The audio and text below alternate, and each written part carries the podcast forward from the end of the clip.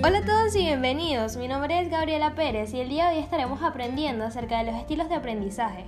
Los estilos de aprendizaje son rasgos cognitivos, afectivos y fisiológicos que sirven como indicadores relativamente estables de cómo los alumnos perciben interacciones y responden a sus ambientes de aprendizaje. KIF 1988. Modelo de los estilos cuadrantes cerebrales.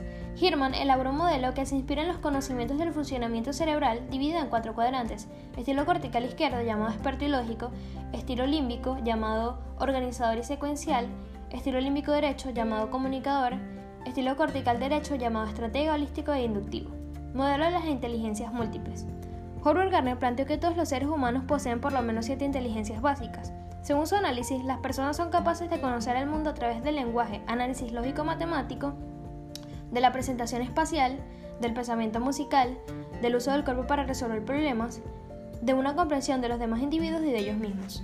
Modelo de Kolb. Según Kolb, un aprendizaje óptimo es el resultado de trabajar la información en cuatro fases.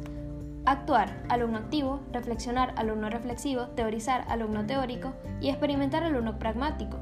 Modelo de Felder y Silverman. Clasifica los aprendizajes en cuatro dimensiones.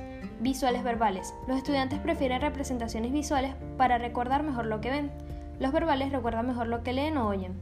Secuenciales globales. Los estudiantes secuenciales aprenden en pequeños pasos y los globales pueden resolver problemas complejos rápidamente. Secuencivos e intuitivos. Los sensitivos son orientados a los hechos y procedimientos, los intuitivos orientados hacia las teorías. Activos reflexivos. Los estudiantes activos prefieren aprender trabajando lo aprendido, los reflexivos prefieren aprender analizándolo. Y bueno, el último modelo sería el modelo neurolingüístico, también conocido como el de BACT, por las siglas visual, auditivo y kinestésico. El sistema de representación visual es utilizado siempre que son imágenes abstractas y concretas.